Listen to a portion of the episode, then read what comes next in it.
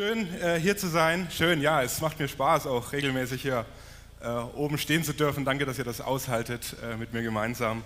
Ähm, das ist schön. Und gerade wenn man so ein, ja, ein großes Thema hat, wie das Bibellesen, das Wort Gottes, also wenn ich hier hergekommen bin heute, um mit euch über dieses Ding zu reden, das mich immer wieder zum Lachen bringt, zum Weinen bringt, herausfordert, wo ich merke, ich werde mit dem Ding nicht fertig, aber ich kann es auch nicht liegen lassen. Es ist total spannend und eigentlich fühlt sich das auch ein bisschen zu groß an, in nur einer Predigt da irgendwie sowas abzudecken. Aber ich hoffe einfach, dass ich mit den Gedanken, die ich mir gemacht habe im Vorfeld, euch ein bisschen dienen kann, äh, dass es ähm, ein bisschen inspirierend sein kann, wenn wir nachdenken, wie kann das zu einer guten Gewohnheit werden. Mir ist vor ja, inzwischen schon ein paar Jahren mal so ein Buch in die Hände gefallen von so einem Personal Coach, von so einem Psychologen, der viel mit den großen CEOs dieser Welt zusammenarbeitet, so Selbstoptimierung mäßig. Und da geht es auch um, um gute Gewohnheiten. Ja. Dieses Thema ist also auch in den Führungsetagen oben angekommen und alle großen Unternehmensführer machen sich da auch Gedanken drum, wie wir es schon ein bisschen gehört haben, weil gute Gewohnheiten, die machen einfach was aus und die machen auch effektiv, die machen effizient. Und mir sind da in diesem Buch drei Gedanken besonders äh, wichtig geworden, die sind mir so hängen geblieben. Ähm, zum einen sagt er darin, äh, wenn du irgendwie eine schlechte Gewohnheit hast, die du ablegen willst und eine gute Gewohnheit, die du dir antrainieren willst, brauchst du eigentlich jeder Mensch mindestens 90 Tage. Also gut drei Monate, wo du Energie reinstecken musst, wo du Disziplin brauchst und danach wird es so zur Gewohnheit, es wird Autopilot, es wird leichter. Also wenn du hier bist und denkst, oh, jetzt reden die über Gewohnheiten und du hast so ein Leistungsgefühl gleich in dir und du denkst, bist mit dir selber vielleicht auch ein bisschen unzufrieden, bist eher ungeduldig, kann ich dir dadurch sagen, cool down, relax ein bisschen. Äh, es braucht gut und gerne Zeit. Ja? Du brauchst Geduld, auch mit dir selbst. Und das Schöne ist doch, wenn wir hier über Gott nachdenken und gute Gewohnheiten im Glauben. Da ist ein Gott, der hat Gnade, der hat Geduld, der hat Zeit. Und da geht es darum, dass wir einfach Schritt für Schritt vorangehen. Dann fand ich einen Gedanken interessant, das haben wir letzte Woche von Christoph auch schon in der Art gehört, dieser Autopilot der guten Gewohnheiten, der spart uns einfach Energie. Und da gibt es das schöne Beispiel von Steve Jobs und Mark Zuckerberg, die das so wunderbar illustrieren. Ich weiß nicht, ob ihr wisst, was die gemeinsam haben. Abgesehen davon, dass die irgendwie Milliarden Imperien gebaut haben und 16-Stunden-Tage und 7-Tage-Wochen äh, hinter sich haben. Die haben einen Trick gehabt, um Energie zu sparen. Steve Jobs äh, ist immer nur mit weißen Turnschuhen, Blue Jeans und schwarzen Rollkragenpullover rumgelaufen, jeden Tag. Und Mark Zuckerberg hat immer nur ein graues T-Shirt an weil die sagen, jede Entscheidung, wenn sie keine Gewohnheit ist, braucht so viel Energie und ich muss am Tag tausend wichtigere Entscheidungen treffen. Psychologisch ist es echt so, wenn ich morgens weiß, was ich anziehe, da habe ich schon wieder viel mehr Energie für wichtigere Entscheidungen. Also die haben das gewusst und vielleicht ist es hier auch eine, eine Motivation und wenn ihr euch jetzt gefragt habt, warum die so unkreativ gegleitet sind, das war einfach ein Geniestreich. Also es ist clever, wenn wir uns über Gewohnheiten austauschen. Und ein Punkt, der mir jetzt für die Predigt auch so wichtig geworden ist, wenn wir über Gewohnheiten nachdenken, der stand da auch drin. Und es war der Punkt, dass bei allem, was wir irgendwie zur Gewohnheit machen wollen, eine Frage ganz wichtig ist. Und es ist die Frage nach unserem Warum, nach der Motivation dahinter. Warum will ich das eigentlich? Warum will ich da Zeit investieren? Was habe ich davon? Was ist das große Ziel? Wohin bringt mich das? Wir brauchen so ein Warum im Leben, ein Ziel vor Augen, ein Grund, eine Motivation. Und da möchte ich vor allem äh, im Hauptteil meiner Predigt so ein bisschen drauf eingehen, was motiviert mich, was ist für mich die Inspiration, dieses Ding immer wieder hinzunehmen. Auch, auch gerade wenn ich mich vielleicht nicht danach fühle, wenn ich sage, oh, es fühlt sich irgendwie trocken an, doch immer wieder da rein auch zu fliehen, das zu einer Gewohnheit zu machen. Was motiviert mich dafür? Das sind der ersten Gedanken und äh, in einem zweiten Gedanken so ein bisschen, ja, wie mache ich es zu einer Gewohnheit? Wie kann das aussehen? Und da wollen wir ja auch besonders in den nächsten Tagen drüber nachdenken und auch am Mittwoch da ein bisschen dran ansetzen. Ich habe so ein bisschen als Grundlage einen Text mitgebracht, wo ein Mann auch die große Sehnsucht hat, Gott näher zu kommen, es aus verschiedenen Gründen nicht kann, aber dann tatsächlich äh, die Gnade Jesus selbst auch durch das Wort Gottes findet. Eine Stelle, die mir immer wieder wichtig wird und die ich ganz spannend finde. Ähm, die ist aus der Apostelgeschichte. Auch das finde ich immer total inspirierend, sich Texte daraus anzuschauen, weil die fühlen sich mir zeitlich so nahe an. Ja, da waren die Christen äh, unterwegs im Heiligen Geist, wo Jesus nicht mehr antastbar da war, nicht mehr physisch bei ihnen war. Der war schon im Himmel und jetzt sind die dadurch uns so nahe. Ja? Ich kann Jesus auch nicht anfassen. Ich kann mich auch nicht mit ihm zum Kaffee hinsetzen in dieser Form. Und deswegen finde ich es immer wieder spannend, auch in der Apostelgeschichte zu forschen. Wie war dieses Leben für sie in dieser Phase? Und ähm, bevor ich das lese aus Apostelgeschichte 8, möchte ich gerne noch beten. Jesus, ich danke dir äh, für diesen Tag und für Möglichkeit für Begegnung und für das Geschenk deines Wortes, der Bibel, dass du redest, dass du lebst, dass du kommunizierst. Und wir bitten dich, dass wir es äh, verstehen dürfen, dass du uns hilfst, ähm, dir dadurch näher zu kommen. Und dass du zu jedem Einzelnen hier anwesend oder zu Hause auf dem Sofa redest und dich als der lebendige, persönliche Gott zeigst. Amen. Manche wissen es vielleicht schon, haben es schon erraten. Apostelgeschichte 8 äh, steht manchmal so die Überschrift drüber, zum Beispiel der Kämmerer aus Äthiopien. Und der Text lautet so. Philippus aber bekam von einem Engel des Herrn folgenden Auftrag. Mach dich auf den Weg in Richtung Süden, benutze die einsame Wüstenstraße, die von Jerusalem nach Gaza hinunterführt. Und Philippus machte sich auf den Weg und als er diese Straße entlang ging, kam dort in seinem Reisewagen ein Äthiopier gefahren, ein Eunuch.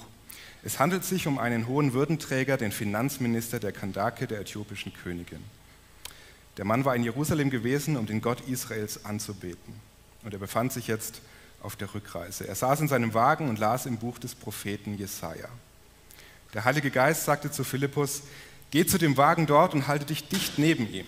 Philippus lief hin und als er neben dem Wagen herging, hörte er den Mann laut aus dem Buch des Propheten Jesaja lesen.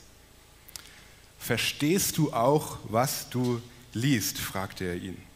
Wie kann ich es verstehen, wenn niemand es mir erklärt? erwiderte der Mann.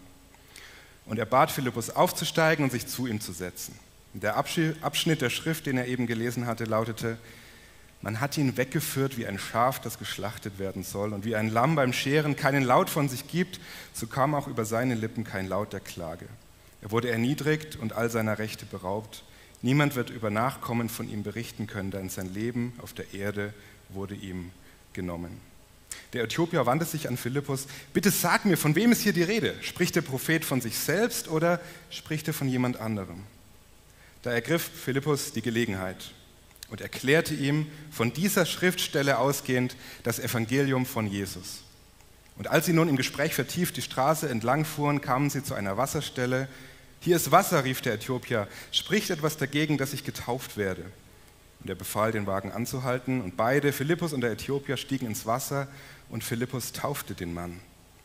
Als sie wieder aus dem Wasser aufstiegen, da wurde Philippus plötzlich vom Geist des Herrn ergriffen und an einen anderen Ort versetzt und der Äthiopier sah ihn nicht mehr. Trotzdem erfüllte ihn eine tiefe Freude, als er nun seine Reise fortsetzte.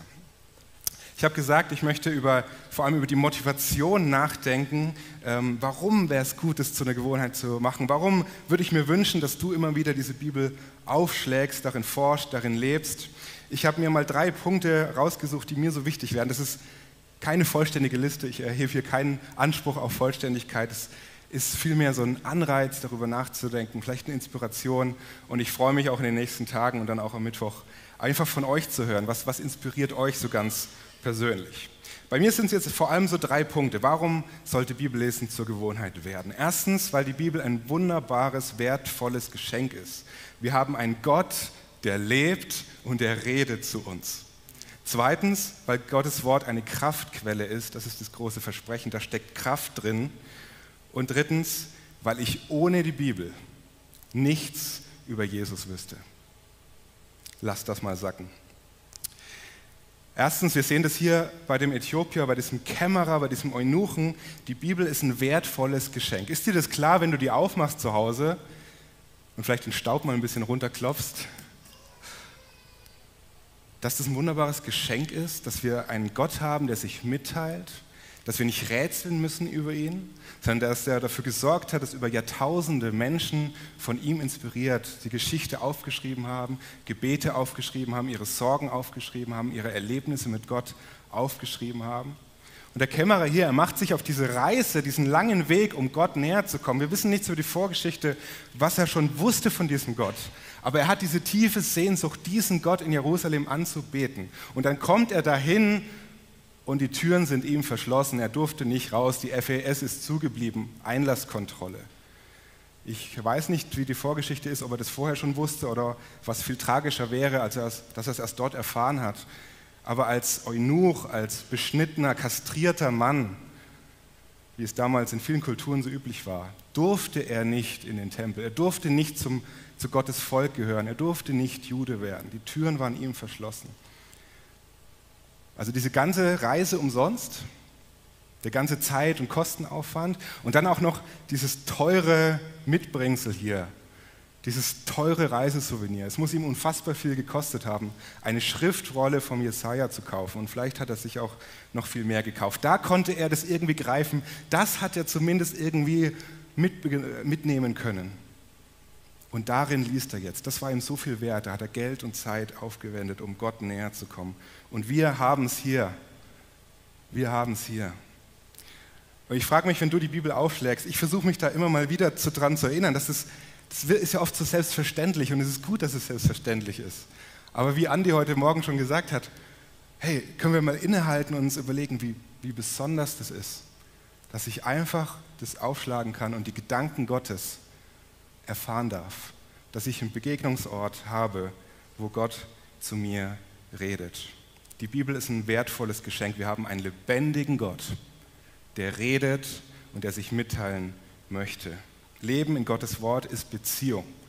Beziehung zu einem lebendigen Gott. Und das Versprechen, dass dieser lebendige Gott auch heute noch dadurch redet.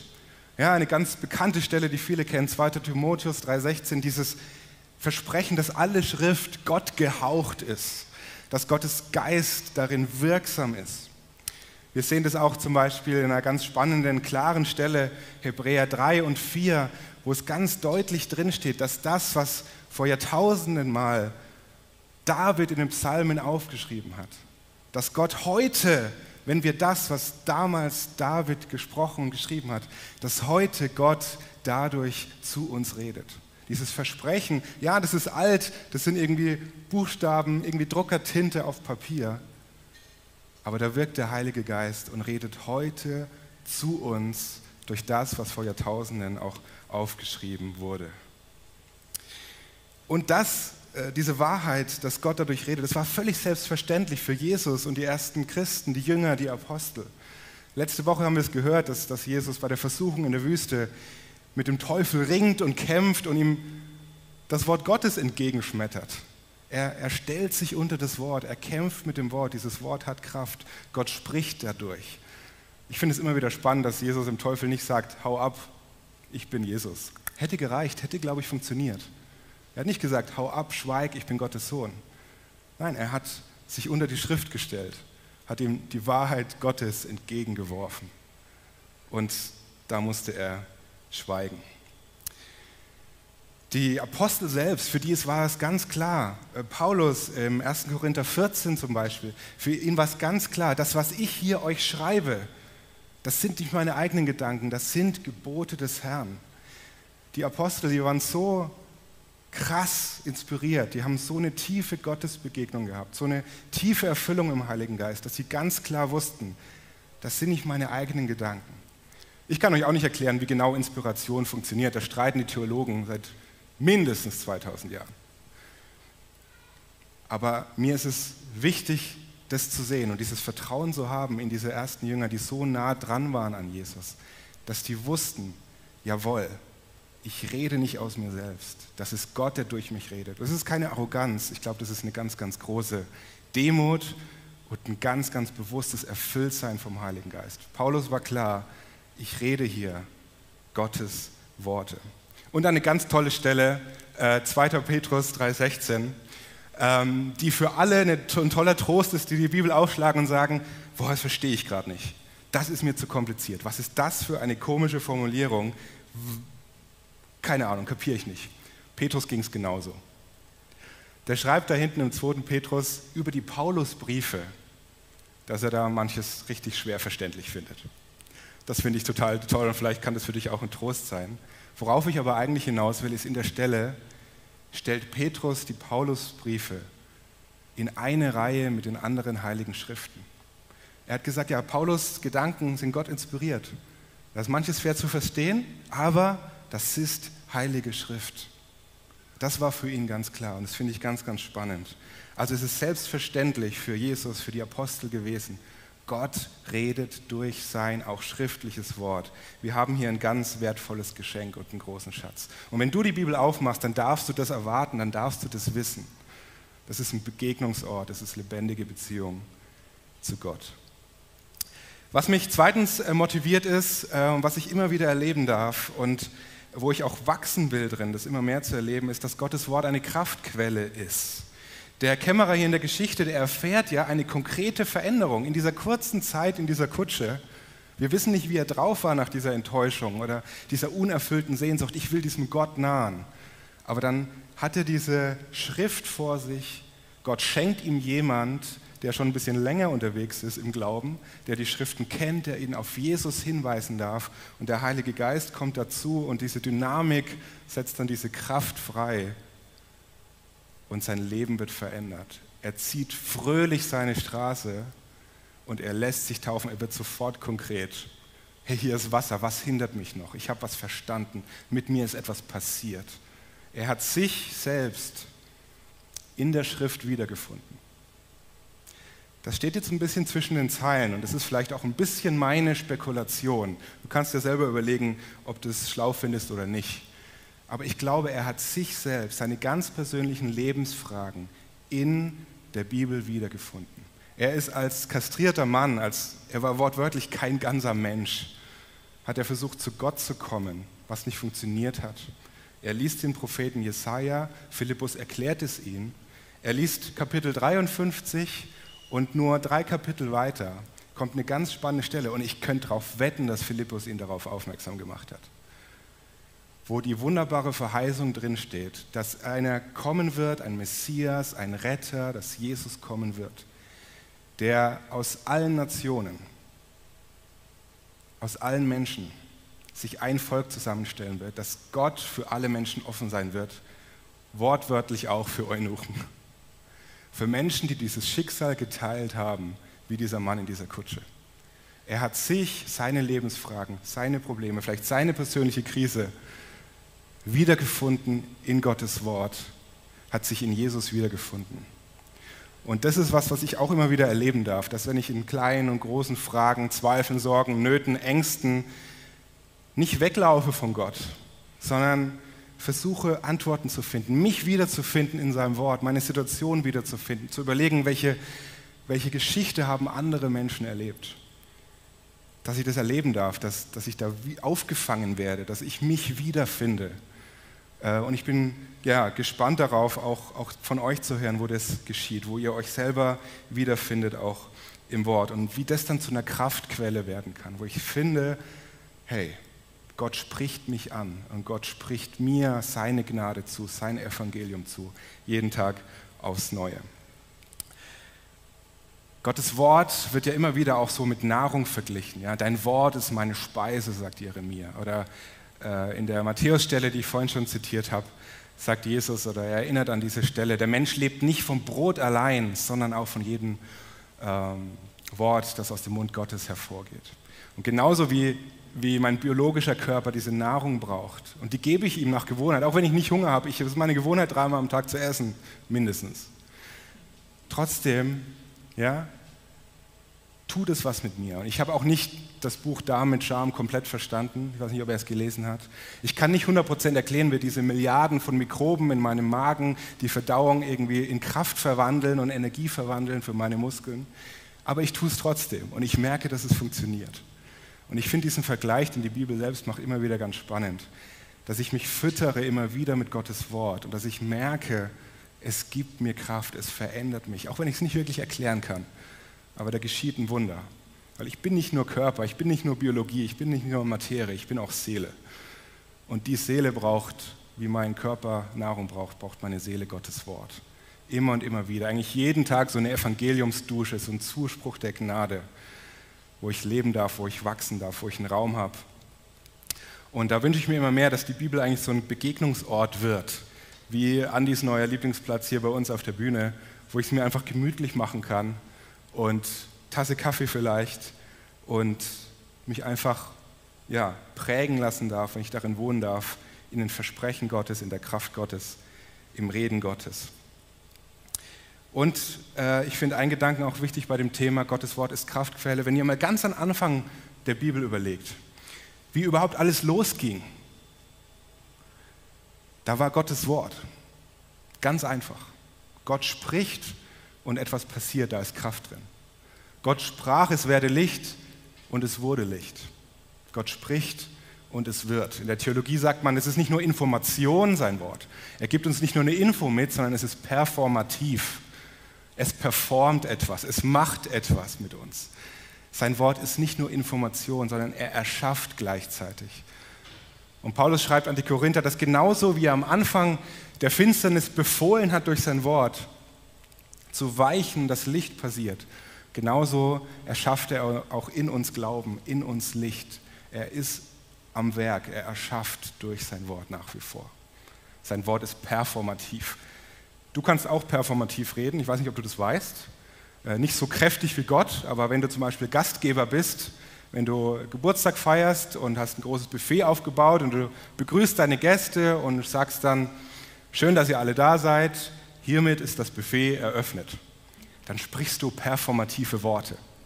Weil du nicht nur die Information weitergibst, übrigens, ihr dürft jetzt essen, sondern in dem Moment, wo du das sagst, wird es zur Realität und das Buffet wird tatsächlich eröffnet. Wisst ihr, wie ich das meine? Das ist so ein total blödes Mini-Beispiel für das, was es eigentlich bedeutet, dass Gott nicht nur Information spricht, sondern Kraft spricht. Wenn ihr vorm Traualtar steht und der Pfarrer spricht, hiermit erkläre ich euch zu Mann und Frau, dann ist es nicht nur eine Info, sondern dann passiert es in dem Moment, wo der Pfarrer das spricht. Da ist ein Schöpfungsakt, wenn man so will, in dem Wort. Und das ist, ein, ja, wie gesagt, eine kleine, mini kleine Illustration, ähm, die vielleicht helfen kann, sich vorzustellen und immer wieder zu erinnern, dass Gottes Wort etwas tut, etwas bewirkt. Und das Versprechen, das gibt er auch durch den Propheten. Er sagt, mein Wort wie der Regen und der Schnee, der auf die Erde fällt, da bewirkt etwas. Das geht nicht leer wieder zurück in den Himmel. Wenn ich mein Wort sende, wenn mein Wort gesprochen wird, das tut etwas. Das ist am Wirken. Auch wenn ich es nicht verstehe, auch wenn ich es nicht sofort merke, ähm, das ist für mich ein ganz wichtiges Versprechen. Und so möchte ich in, in Trauer, in Angst, auch wenn ich mich vielleicht Gott nicht so nah fühle, gerade dann, dann möchte ich mich eigentlich in sein Wort fliehen, dann möchte ich äh, mich wiederfinden darin. Und zum Beispiel, auch wenn mir nicht danach ist, wenn ich vielleicht selber keine Worte habe, wenn ich weiß, was ich beten soll, mich zum Beispiel in die Psalmen fliehen und mir da einfach Worte ausleihen es geht ja da nicht darum, dass ich Gott irgendwas vorplappere, sondern dass ich einen Begegnungsort habe, dass ich Gemeinschaft mit ihm habe.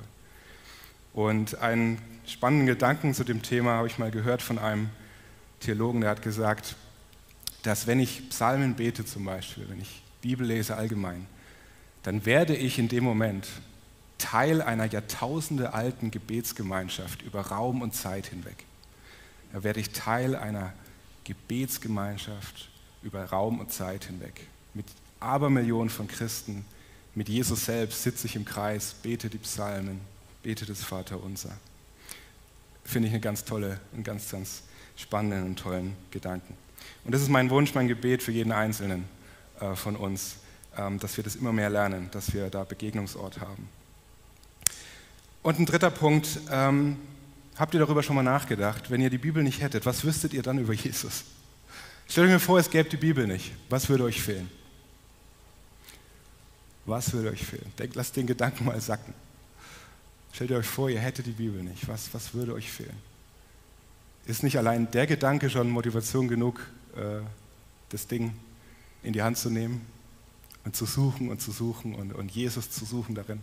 Das ist so, sowieso auch für mich eine ganz tolle ja, Methode, eine Frage, wenn ich die Bibel aufschlage, wenn ich vielleicht nicht weiß, was ich lesen soll oder, oder wenn ich denke, oh, die, die Stelle ist irgendwie schwierig oder irgendwie hölzern oder was auch immer, dass ich mir sage, ich will die Bibel aufschlagen, um Jesus zu finden. So oder so.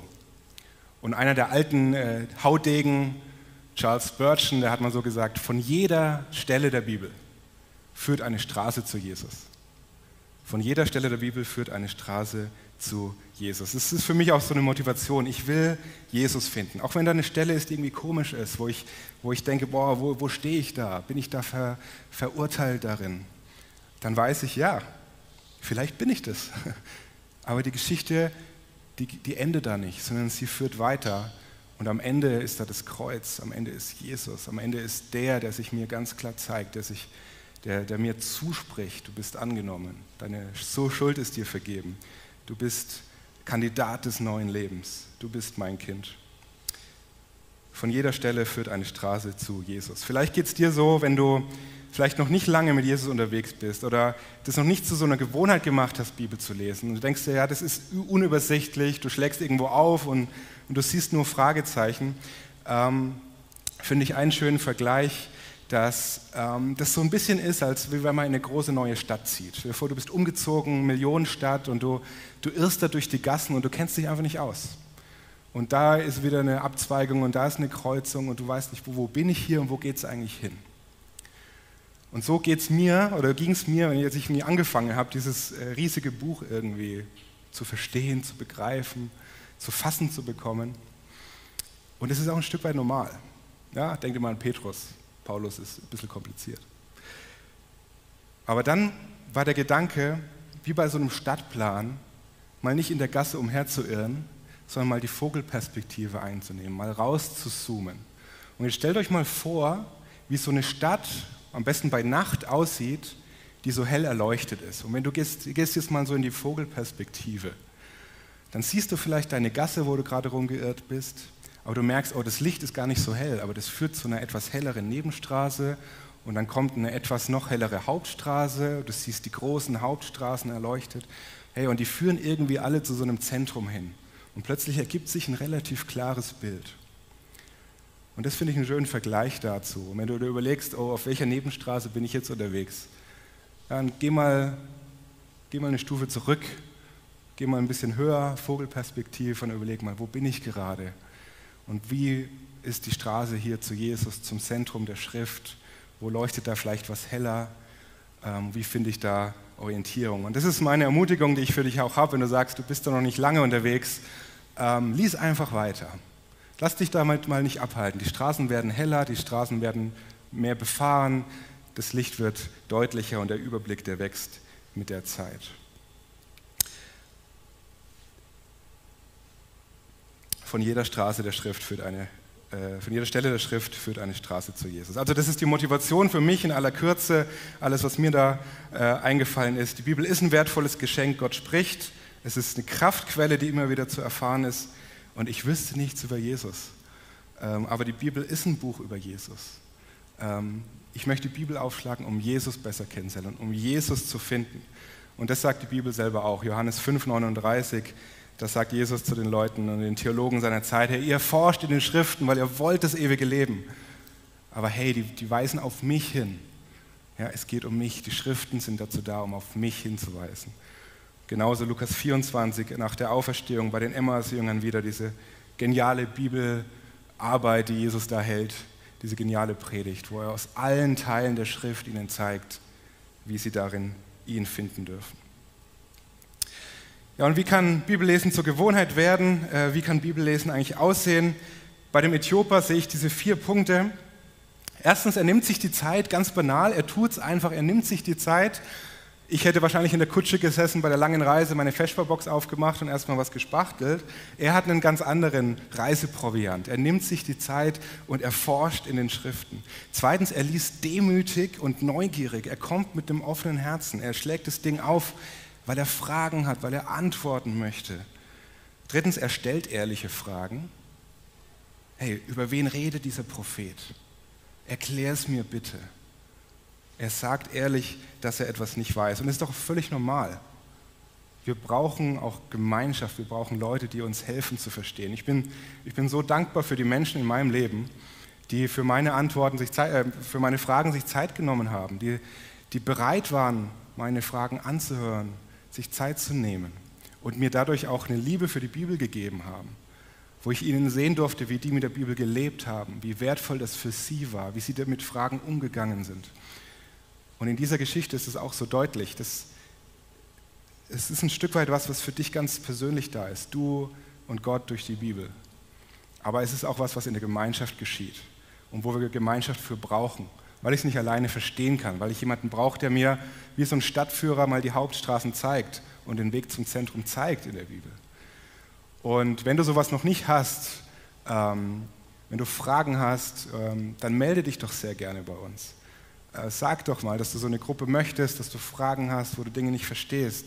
Bleib damit nicht alleine, sondern mach's wie der Mann in der Geschichte, ganz offen und ehrlich. Ich, ich kann es nicht verstehen, wenn mich nicht jemand anleitet. Das finde ich so wunderbar in dieser Geschichte. Es ist so, so logisch und da braucht man kein blödes Gefühl oder schlechtes Gewissen zu haben, wenn da irgendwas unklar ist. Das geht uns allen so. Aber bleib doch damit nicht alleine. Stell die Fragen, lad dir jemanden ein, der für dich Philippus ist, oder überleg dir, für, den, für wen kannst du Philippus sein, den Weg teilen, und dann lasst uns diese Weggemeinschaft tun. Und viertens, ähm, der Äthiopier, er wird konkret. Und das ist für mich einer der wichtigsten Punkte vielleicht auch beim Bibellesen. Oft halten wir uns da auf an so Stellen, die irgendwie schwierig sind. Und dann denken wir, ah, verstehe ich nicht, schlage ich zu oder gehe weiter.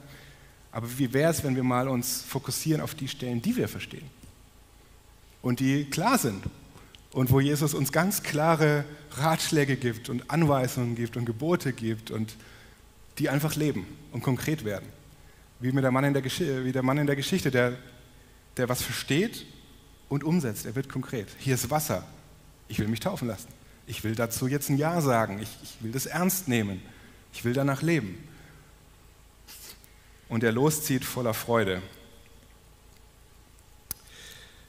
Also er nimmt sich Zeit und ich denke, uns ist klar, jede, jede Beziehung braucht Zeit. Jede Freundschaft braucht einfach, ganz simpel Zeit und Geduld und Begegnung.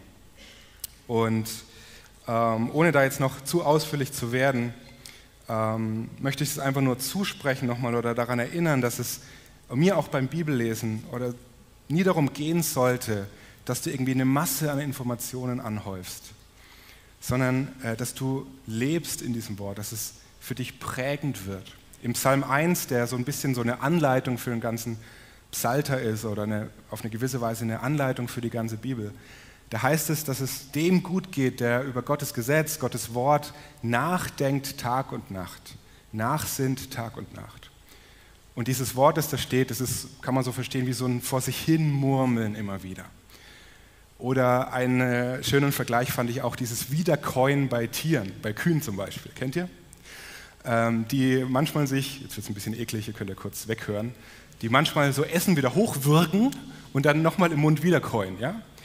Und das ist eigentlich das Bild, das hier tatsächlich so auch gemeint wird. Ähm, dass ich immer und immer wieder auch mir vielleicht nur einen einzelnen Vers hernehme, darüber nachsinne, darüber nachdenke, den vor mich her bete auch, weil das was mit mir macht, weil das tiefer geht, weil ich den dann vielleicht auch auswendig lerne. Die Engländer sagen ja für auswendig lernen, learn by heart. Das finde ich einen schönen Ausdruck eigentlich. Ich will, dass es auswendig ist, weil es dann richtig in mir wohnt, weil es dann nicht nur auf Papier steht, sondern plötzlich in mir wohnt, ganz praktisch und ganz konkret. Und dann passiert was Wunderbares. Äh, dann erlebe ich das immer wieder. Je mehr ich auch so auswendig kenne, je mehr ich mit so einzelnen Versen auch längere Zeit gelebt habe, ähm, dann kann mich der Heilige Geist auch im Alltag, auch wenn ich in Sorgen bin, wenn ich vielleicht gerade nicht die Lust habe, direkt das Buch aufzuschlagen, wenn ich Fragen habe, wenn ich vielleicht in der Gebetszeit bin, dann kann mich der Heilige Geist erinnern an solche Verse, ja, die ich im Herzen kenne, die ich weiß. Und das ist für mich ein ganz spannender Punkt der Gottesbeziehung auch, wo ich merke, hey, da hat Gott mir jetzt einen Vers geschenkt, einen Gedanken geschenkt. Und da wird es wirklich ähm, lebendig. Also warum sich nicht ab und zu mal Zeit nehmen und vielleicht, und wenn es nur ein Vers ist, der Herr ist mein Hirte, mir, mir wird nichts mangeln und den morgens zu lesen, sich in eine Handy-App Erinnerung zu stellen, dem Tag über daran erinnert zu werden im Alltag und immer wieder einfach zu überlegen, hey, was heißt es, dass Gott mein Herr ist, dass ich zu ihm mein Hirte sagen darf, dass der weit entfernte Gott mein persönlicher Hirte ist, dass ich ein Schaf bin, was heißt es, dass ich einen Hirten habe und so weiter und so fort. und sich das zusprechen zu lassen. Vor sich hinmurmeln, wiederkäuen, immer und immer wieder. Und das Wiederkäuen ist auf den ersten Moment ja ein bisschen blödes Bild, vielleicht auch ein bisschen eklig, aber ich finde es eigentlich ganz schön, wenn ich mir überlege, äh, als, als äh, ich rede ja hier vor allem zu Schwaben, da wirft man ja nichts weg. Und wenn man da irgendwie noch eine alte, ein altes Stück Brot zu Hause hat, das irgendwie schon mega vertrocknet ist, das wandert natürlich nicht im Mülleimer, oder? Nee. Und das ist vielleicht wie so, ein, so eine Bibelstelle oder ein Bibelvers, der vielleicht für uns ein bisschen holprig ist, weil er vielleicht besonders herausfordernd ist, weil wir ihn am liebsten vielleicht aus der Bibel löschen würden, weil er uns unangenehm ist, weil er uns vielleicht zu sehr anspricht und der ist irgendwie hart und trocken und so. Aber was passiert, wenn man sich den doch mal so zum Herkauen nimmt und darauf rumbeißt und so ein altes Stück Brot nimmt? Vielleicht habt ihr es schon mal erfahren, wenn nichts anderes mehr im Haus war oder weil man als Schwabe einfach zu geizig war, um, zu sparsam, um es wegzuwerfen. Wenn du kaust und kaust und kaust, es wird weich, es wird weich und es wird süß. Und das ist auch ein Bild, das die Bibel immer wieder nimmt. Das, das Wort Gottes wird süß wie Honig, wenn wir es immer wieder auch nicht weglegen, sondern uns damit beschäftigen, uns herausfordern lassen, es wirklich zur Nahrung werden lassen. Und ähm, das ist mein Wunsch, mein Gebet. Und damit möchte ich uns alle segnen, äh, dass das geschieht. Und ich freue mich da ähm, auf Erfahrungen von euch, aber auch besonders auch auf noch mehr Austausch am Mittwoch. Und jetzt habe ich sehr viel über das Wort Gottes geredet und hoffentlich ein bisschen Inspiration weitergegeben. Was ich jetzt gerne noch tun würde, am Ende, äh, wenn ich unsere äh, Brandband, die Brandbrüder nach vorne bitten darf, ist, dass wir uns einfach mit wunderbarer Musik ein bisschen Wort Gottes zusprechen lassen. Ich möchte einfach ein paar Versprechen Gottes, ein paar Verse über sein Wort auch aus der Bibel einfach euch zusprechen. Ähm, wo ihr euch einfach dem aussetzen dürft, das annehmen dürft. Ihr könnt eure Augen schließen, ähm, darüber nachdenken, das einfach genießen, diese Versprechen, überlegen, wo gehen eure Gedanken dabei hin. Und ähm, damit möchte ich schließen und bevor wir damit einsteigen, bete ich noch einmal.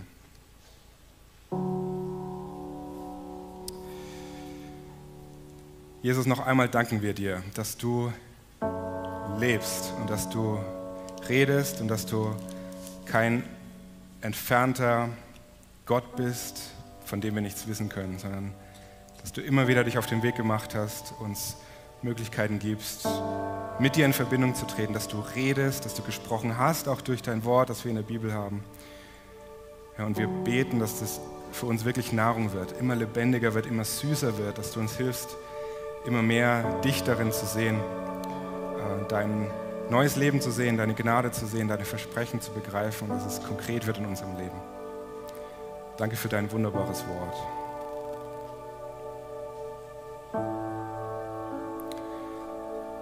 Psalm 119, 105. Dein Wort ist meines Fußes Leuchte und ein Licht auf meinem Wege.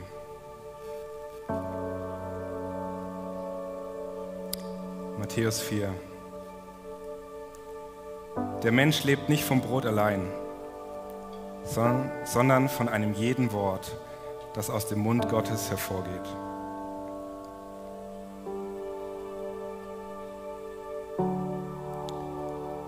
Psalm 119.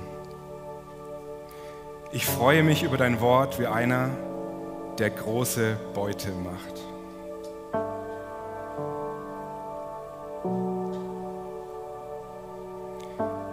Ich bewahre dein Wort in meinem Herzen,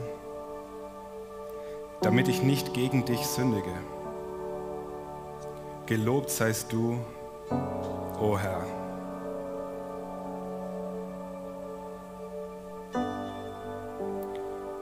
Auf ewig, o oh Herr, auf ewig steht dein Wort fest in den Himmeln.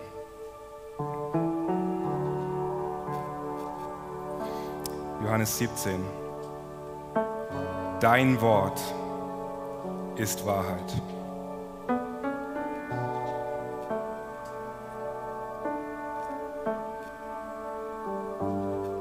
Jesaja 55. Regen und Schnee fallen vom Himmel und bewässern die Erde. Sie kehren nicht dorthin zurück, ohne Saat für den Bauern und Brot für die Hungrigen hervorzubringen. So ist es auch mit meinem Wort, das aus meinem Mund kommt. Es wird nicht ohne Frucht zurückkommen, sondern es tut, was ich will und richtet aus, wofür ich es gesandt habe.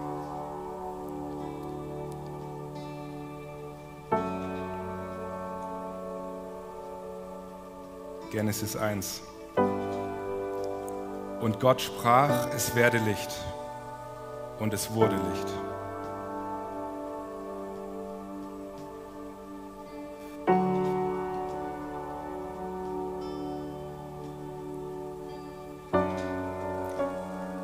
Psalm 19.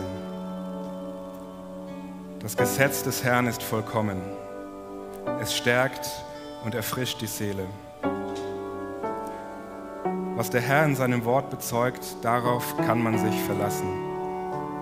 Auch einem Unerfahrenen wird dadurch Weisheit geschenkt.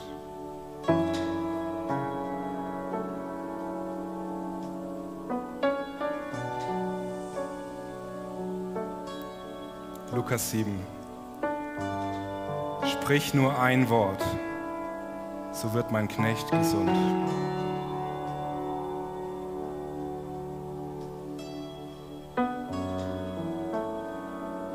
Psalm 33. Das Wort des Herrn ist wahrhaftig und all sein Tun ist Treue.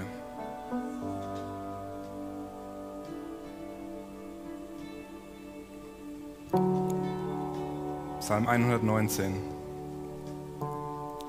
Das ist der Trost in meinem Elend, dass dein Wort mich belebt.